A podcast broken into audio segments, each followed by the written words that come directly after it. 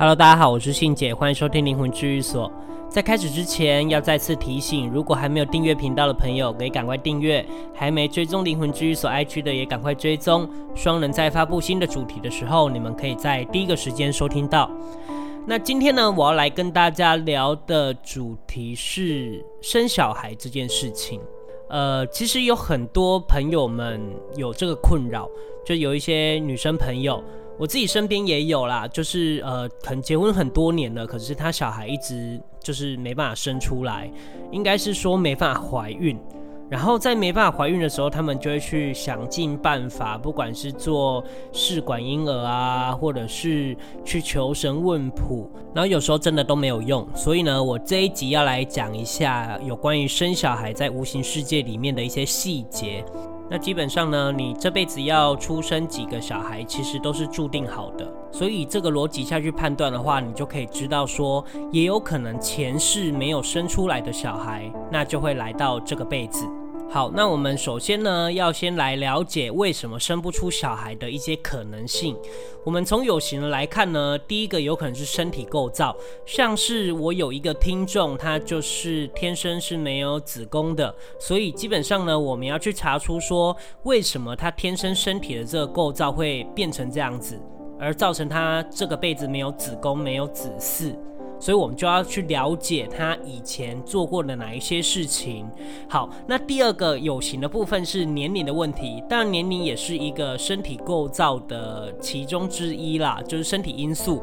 所以因为年龄很大，也有可能会生不出小孩，这也是有可能的。那第三个呢，有可能就是。对方的关系，因为有可能是对方生不出小孩，而不是女方自己的问题。好，那从无形来看的话，就是第一个，他有可能在几辈子以前说过，或者是纠缠，就说他不想要有小孩这种话，那这种话就会被记载下来，所以他就会延续到这个辈子。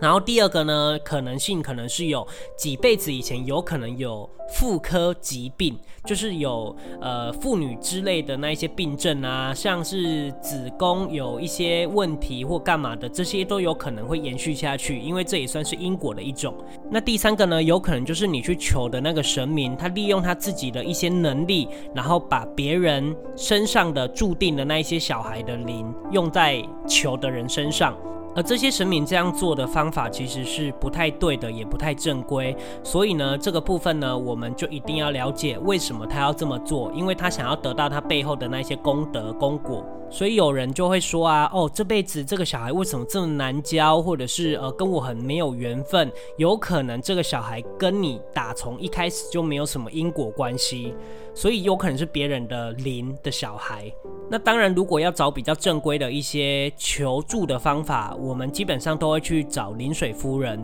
就是比较无形的东方文化里的临水夫人。那为什么不去去找祝生娘娘呢？因为临水夫人是祝生娘娘的长官，所以你直接找长官可能会比较有用一点。好，那他们基本上的流程是这样子：如果你去求子，那必须要先找他们的花公花婆。那其实这样子的呃方式，花公花婆其实。就是在播种的，那这个播种播种的动作，其实就是一旦你求到了这个花了，那临水夫人就会把他管辖的这些小孩，透过因果的程序，然后让这个小孩的灵来到妈妈的身上。那他们一定会有一些因果关系，因为这是临水夫人的职责。好，那为什么临水夫人可以管这些小孩的灵呢？原因是因为啊，通常小孩如果夭折了，就是他可能在呃出生的时候就过世了，基本上他们的其中一条是不用像成年人一样去地狱做审判，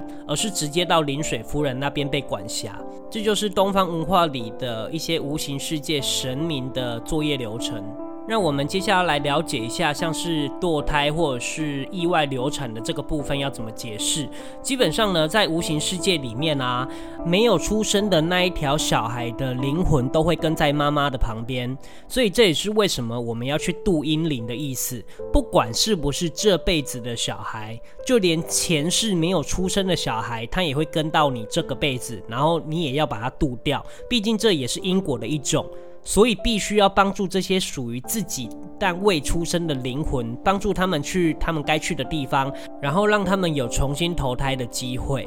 当然了，我这边要再强调一下，就是基本上你杜英领的那一个金纸的钱啊，以东方文化来看的话，都不会超过几万块，甚至不会破万，甚至一两千块就可以解决了。所以这个部分呢，就是要特别的注意，不要再被骗了，好吗？好，那接下来呢，我要来聊一个身边朋友的一些经历。我这个朋友生了一个小孩，是一个女生，然后她到了八岁的时候吧，他们很想要再生第二个。那在生第二个的过程当中，一直很不顺利，所以她就是疯狂的去求临水夫人啊，或者是去求神问卜、算命等等的。但第二个小孩就是一直没办法出世。直到他们去问了某一个通灵的人，那他就直接跟他说，他查出来的原因是因为他这个辈子注定就只有这一个小孩，所以希望他们不要再去强求另一个小孩。结果他还是不死心啊，然后就一直的去疯狂的求助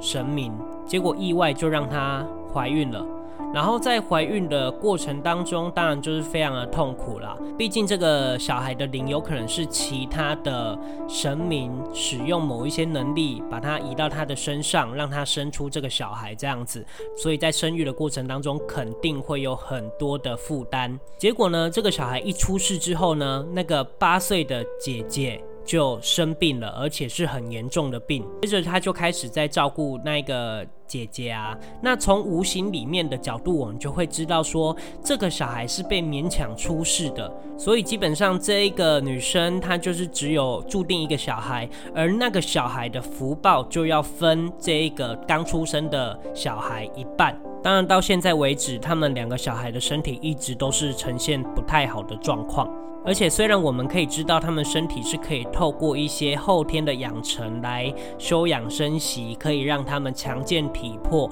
但是实际上从无形角度来看的话，他们两个小孩的福报是真的很少。但有时候事情就是已经发生了，所以我们就只能去补救。所以我常常跟我这位朋友说，你要去帮小孩做一些福报，这样子这两个小孩的身体才会越来越好。这件事其实是告诉我们说，有时候。不能太强求，不管是生小孩，或者是感情、工作，甚至要结婚的对象，有时候就是不要太去勉强自己。有时候不属于你的，你就不要强求，尤其是感情。譬如说，我已经跟这个人分手了，然后我就是靠无形的关系，让我跟他的。情分可以延续下去，那这件事情就是比较不好的，因为你肯定是要付出一些代价的，而那些代价有可能是在你往后生活里才会出现，所以这个大家都不晓得嘛。那另外呢，我要再分享一个我其中一个学生他的状况，他的状况其实他前面流了两次产，然后他其实非常绝望。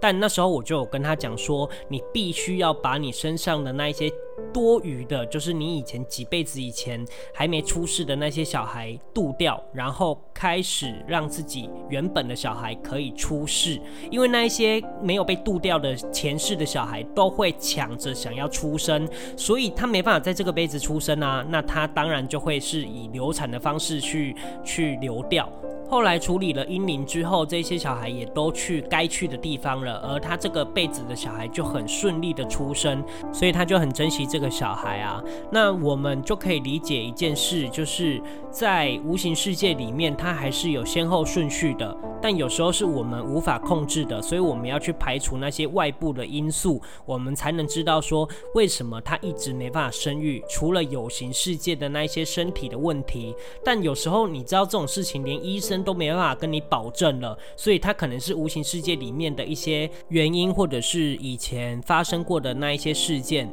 我们必须要去查出来之后，才能去治疗它。当然，我这一集只是先讲一个大概的一些逻辑给大家听。其实很多人的一些细节跟事件都是不太一样的，不太能因为这样子我说了这些，那就可以断定它是什么样的原因。毕竟病症很多原因嘛，所以我们就要去了解说这些病症是什么。好，那如果你有想要跟我讨论，或者是呃想要知道更多细节的，可以 IG 私信我，我也可以花一点时间跟你讲解。那希望这一集呢，有帮助到大家，然后也谢谢大家收听灵魂区域所。那我们这集就讲到这边喽，那我们下次见，拜拜。